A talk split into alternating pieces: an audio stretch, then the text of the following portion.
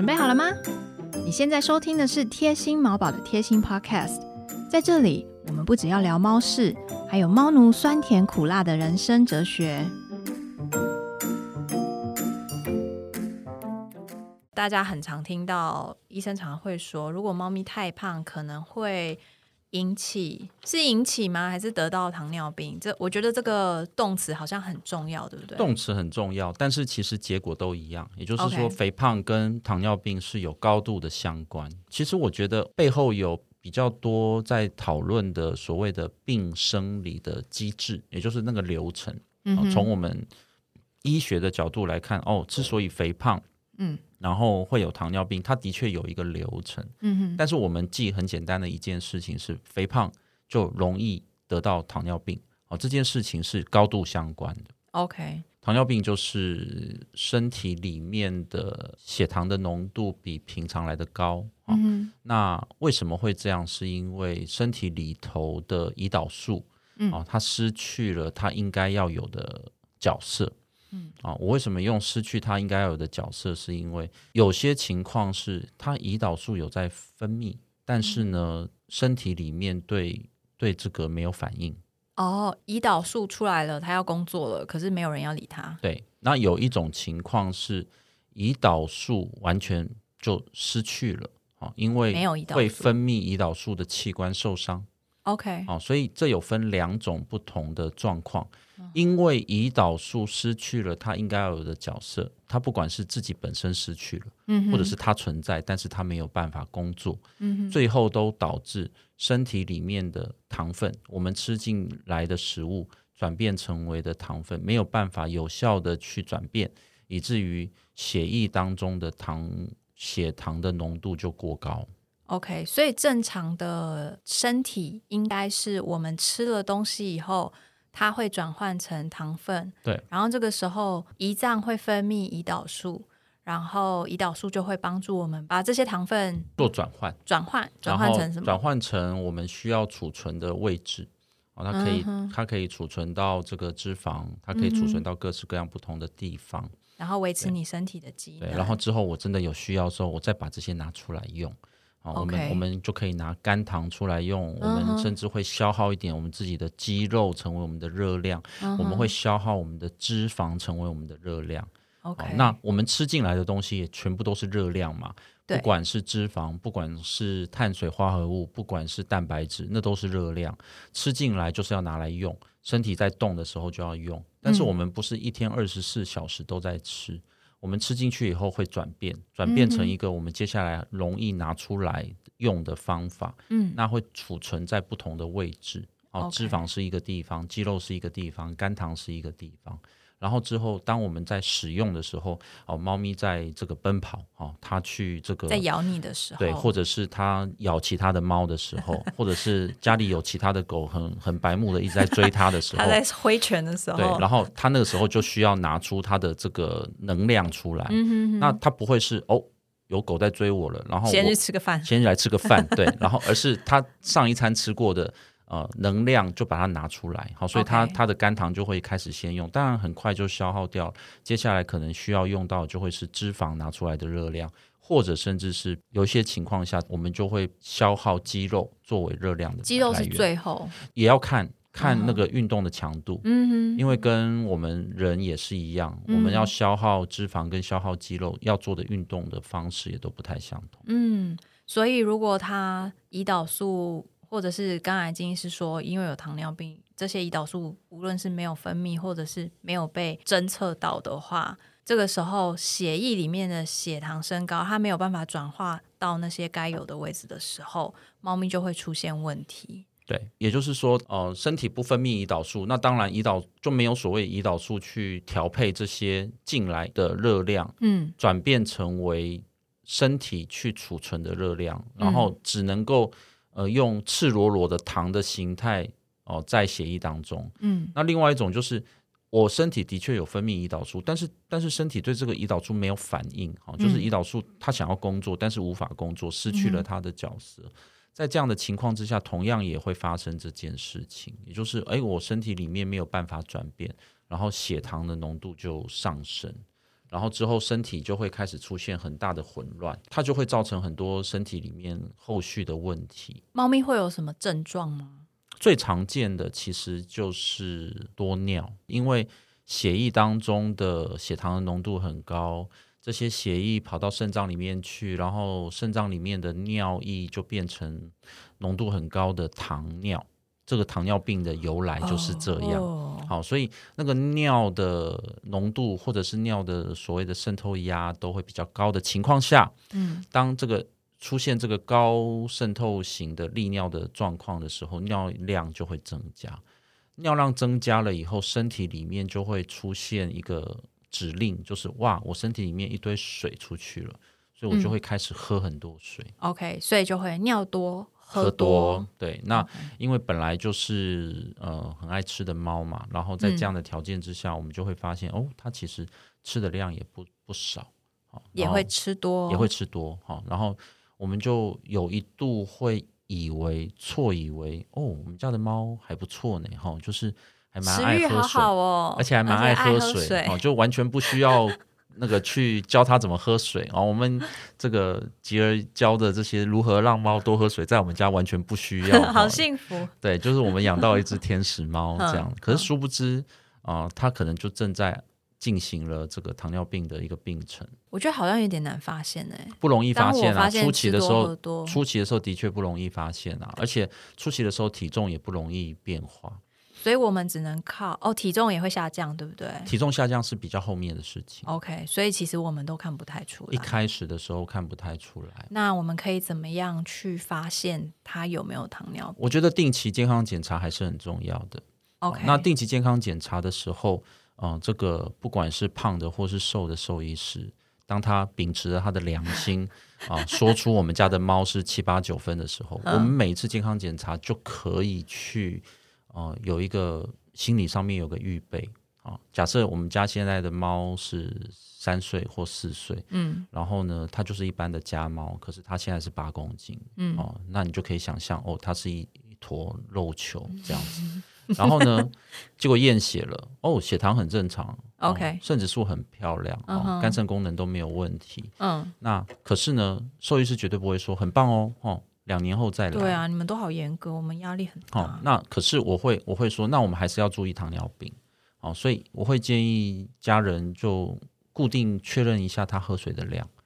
那嗯突然的喝多，那我们就要担心，他会突然他会突然，OK 一。开始的时候会突然，可是我们会忽略。举例来说，他如果一开始，哈，他如果平常好了，以前偶尔会去喝一下，突然的喝多，可能会是什么样子？每天都在喝。我现在的脑子里面已经有那个 flashback，就是巴迪每天喝多少水的那个，他今天早上喝水的那个画面都在我的，我不知道大家怎么怎么提供水，我有点害怕。提供水给猫咪了哈。当然，我们我们很少会说我们每天都去量它的量，但是我们可能会说，哎，我们都一段时间就给它一个新鲜的水，哦，嗯哼，把把容器洗干净，然后给它新鲜的水，嗯然后我们可能就稍微目视一下看一下啊、嗯然后它它喝的量多少。那有些情况就是，哎，我以前啊一天换三次水，我以前啊一天换，呃，我以前一天换三次水，每一次拿回来的碗，我原本都装满满的，然后可能只喝了三分之一，我剩下倒掉，我再我再装新的。但是如果出现糖尿病的时候，我们就会发现，哎，怎么水碗一下就干掉了？会这么，那还蛮明显的啊。哦，会很明显啊！一开始的时候，也许我们就会看到这样的症状，或者是我每次换水的时候，你就会发现，哦，这个水碗的量可能比以前来的剩下的来的少。所以它会是一个相对性的变多，也就是说，你可能现在可以先去注意看看你的猫喝水的正常的量。对，它如果现在健康检查是正常的，那你就先记录一下它现在大概量是怎么样，对，不用非常的精准，就是你大概知道一下你多久会看到水碗下降多少。我通常看到猫咪是因为糖尿病进来的，大概就落在三五岁，年轻的话三五岁我就会有看到。然后当然八九十岁以后看到的是另外一波，嗯，只是在那中间，其实通常我们都一定会或多或少做到一次或两次的健康检查。嗯那绝对性的肥胖，就是七八九分的主人，就一定会被我提醒，，OK，一定要监控这件事情。水量，水量，然后不要忘记了，这个水量其实有另外一个更可怕的疾病，就是肾脏病。对。啊，，就是肾脏不好的时候，一开始也会一直喝水，一直喝水，是因为它也是先多尿，就是尿尿先肾呃肾脏留不住水分，就会一直排水出去，嗯。然后呃猫咪就会希望多喝水，这所以多喝水这件事情，其实我们每天在换水的时候不要轻忽了它。嗯哼，哦，就是我们固定换水，我们稍微侦测看一下，感觉一下。嗯，那有一些这个啊实验室背景的家长，他就会每天算那个量，我觉得这也很好啊，就没有问有吗？题啊。真的吗？这样有有有有爸妈压力会不会太大？所以所以我说那是实验室背景，因为他们他们不这样，他们不这样子他们很做，痛苦，他们不这样子做，压力比较大。但是我们一般凡夫俗子，就我们就我们就好好看一下，哎，哦，今天这样子大跟约 as usual 嘛，好，就是跟平常差不多，那没有问题。清沙盆的时候也顺便看一下那个量会不会跟平时差很多。哦我觉得就是一个意识而对对然后当我们发现的时候，哎，那我们就拎去，然后做一下基本的检查，嗯哼哼，然后定期健检。就那就没有问题。OK，平常心理压力不要太大，就是就一时之间一看完健康检查回家那一天就不给猫吃饭，因为医生说它太胖太胖，然后就就不要喝水这样。之类的，这样就太激进了，好吗？那请问金医师，一般来说，肥胖的猫会引起的糖尿病，因为你刚刚讲有好几种，对，呃，糖它通常会是哪一种一？般来说，我们大概都发现，大概都属于第二种，也就是因为身体里面的脂肪组织的增加，在这样的情况之下，会导致胰岛素对于呃身体对胰岛素的反应就开始下降，不灵敏，不灵敏。好，所以呢，它就会需要外在的帮助啊，就是它会就会需要这个这个其他的胰岛素进来去帮助它，让胰岛素的量更多，然后让身体开始出现糖分的一些控制。嗯哼，所以通常来说，都是因为脂肪的量增加所导致的糖尿病的状况，大概就是属于这种情形。第二型，第二型，通常糖尿病可以分第一型、第二第二型。型 OK，、嗯好，那这样我们大概有一个基本的医学常识，我们就可以知道怎么样去判断猫咪有没有这些糖尿病的症状，或是当医生在提醒你你的猫可能会有糖尿病的风险的时候，你可以注意哪一些事情，比较不会错过了它可能糖尿病初期的一些症状，会需要就医。对，一般来说，在整间里面，如果我看到了七八九分的猫，我通常就会建议，就是在家里就监测一下它脂肪的量，然后体重，不要让它持续的上升。嗯然后，呃，有意识的开始控制体重，希望体重可以下降，或者是脂肪组织的量可以变少。那嗯啊、当然，减重这件事情，其实我认为人啊、猫啊都是很痛苦的。对、我都知道说这不容易做得到。从嗯医生的角度来讲，也是一个很残忍的一个一个一个指令跟处方。嗯可是我通常都在诊间里面会说，其实老实说，如果我看到一只肥胖的猫，其实从我的荷包的角度而言，我一定是比较开心的，因为它会生重病的几率一定会比较高啊。对啊，压所以。所以我都会我都会比较用轻松一点的方法说，其实肥胖的猫对我来讲是没有坏处的。所以我觉得从这个角度来回想，来来去思索的时候，我们就可以呃比较有一个方向或者是一个意识，说今天好，我们家的猫真的面对现实，它就是多了百分之二十，嗯那我们应该要怎么样？逐步的来去调整，嗯，让它现在目前脂肪组织生的这个病，嗯、也就是它不是胖胖的很可爱，像这个哆啦 A 梦这样子哈、就是 也是有那个哎那个叫什么？汤姆熊与杰利，汤姆猫汤姆猫汤姆猫很瘦、欸，对啊对啊我说也是有像汤姆猫因为它都被虐待啊。我说也是有像汤姆猫这样的卡通猫啊，对不对？不是所有的猫都是哆啦 A 梦或者是加菲知道刚，刚金医师说肥胖是一种审美观的时候，我就在想说，我们大部分的猫妈妈都觉得猫胖比较好好看、对啊，对啊，啊，对啊，是啊，我我这我不反对啊。唐朝的女女人就是也都是肥胖比较漂亮这样子，对。那我也不是说现在审美观就是正确的啦，就是我觉得现在太瘦也不好看。可是我要说的点就是健康，尽量不影响到健康。从健康的角度来看的时候，我们可以怎么样让猫可以更健康一点？毕竟我们讲到最后，就是希望家里的猫咪这些可以陪伴我们的时间越久越好。对，我们如果可以陪我三十年，我怎么会觉得二十年是够的呢？对啊，如果可以陪我二十五年，我怎么会觉得十五年是够的呢？对我们永远都不嫌多啊。所以在这样子的情况之下，我认为健康或者是控制肥胖这件事情，它就不那么道德的一种一种被谴责，而是一种我觉得就是面对面对疾病嘛，对，哦，用面对疾病的态度来去面对它的时候，我觉得会比较稍微从我的角度而言，我觉得反而比较不那么有压力，他就生病嗯了啊、金医师在提醒大家说，当医生在叫你要帮猫减肥或者是注意体重的时候，他们自己压力其实也蛮大的，因为他会觉得给给爸妈压力。我你会有这种感觉吗？我不会，因为我自己是胖 也也不是这样说啦，应该说这也是有 paper 的啦，就说其实 其实哦、当然当然这些 paper 它它因为它不是针对台湾的兽医师做的 paper 嘛，嗯它是针对美国做的啊。嗯，那它有一篇是讲到就是 client communication 嗯嗯，哦，然后呢 topic 就是有有关 obesity，就是有关肥胖，跟爸妈沟通肥因为美国进来的。美国美国整间进来的都一只一只比一只大只的家人呐、就家长对啊，不是猫哦，是人哦，就是人一兽医自己，我记得我公婆啊，嗯我公婆的猫，他们从来没有量过体重，但是嗯我觉得应该有十五公斤以上。OK，然后他们带去看兽医的时候，他们自己兽医也也是 obese 啊，对啊，他要怎么跟对，没家错啊长沟，通错，说你的猫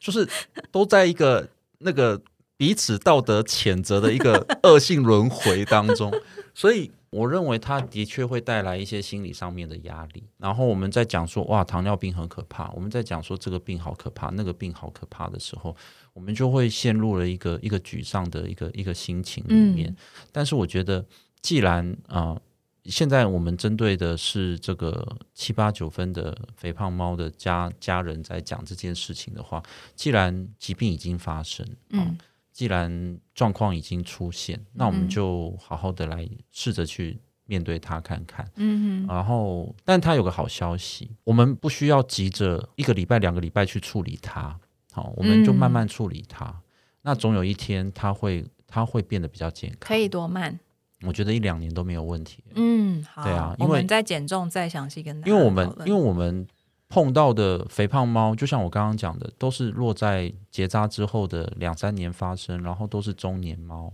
那三岁五岁花个一两年，它都还没到十岁啊。可是现在的猫都活到十五岁啊，嗯，所以对我来说，花个一两年，慢慢慢慢减下来，还是有意义的。对啊，嗯如果现在正在听这个节目的这我我们跟我一样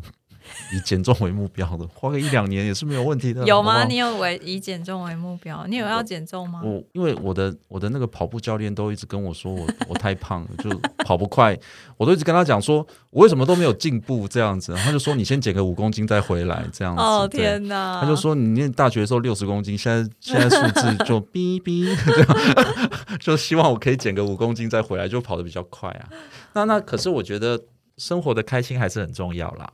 平衡点，平衡点。所以我有意识的在减，只是那个期限一直不断的在拉长。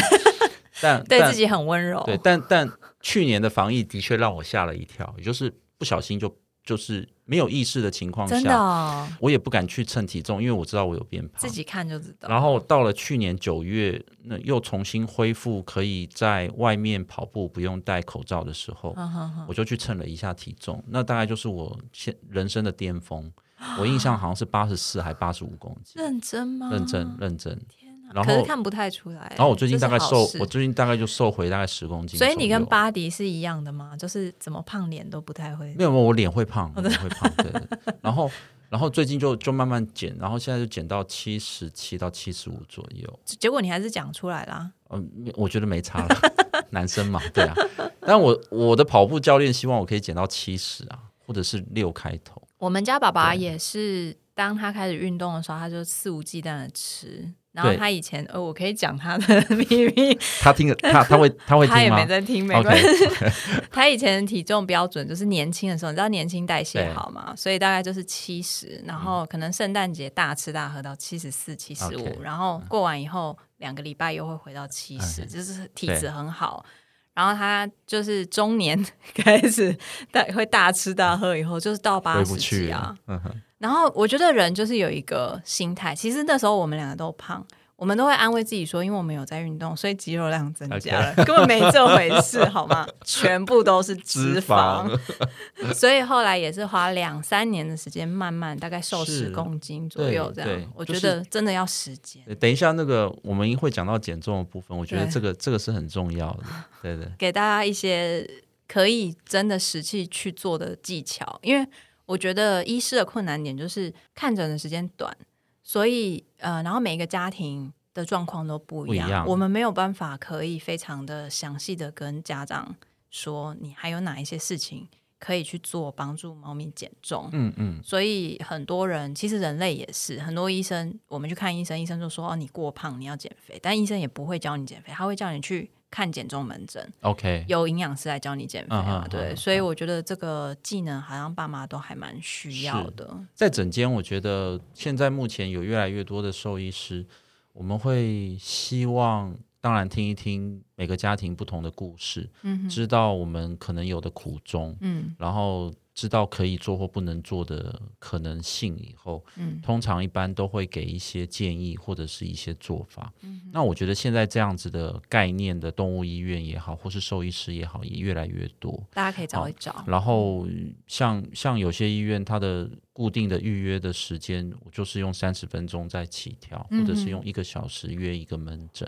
所以通常现在这样子的模式其实是越来越普及的。嗯，我我觉得。如果要认真的去想要解决这件事情，我认为打电话到医院去说，我担心我们家的猫胖，嗯，好，然后我听了那个那个陆家的经医师一直在恐吓大家说，我的猫会得糖尿病，我很担心它得糖尿病。那我希望可以有一个这个这个减重咨询，减重的咨询。嗯哼哼，我认为很绝大多数的兽医师都愿意花时间一起来讨论这件事情，很棒哎。但是刚刚金手讲到一个前提啊，如果你认真的想要知道的话，是对对，这很重要。但我们我们如果我们如果不想知道，那那就没办法。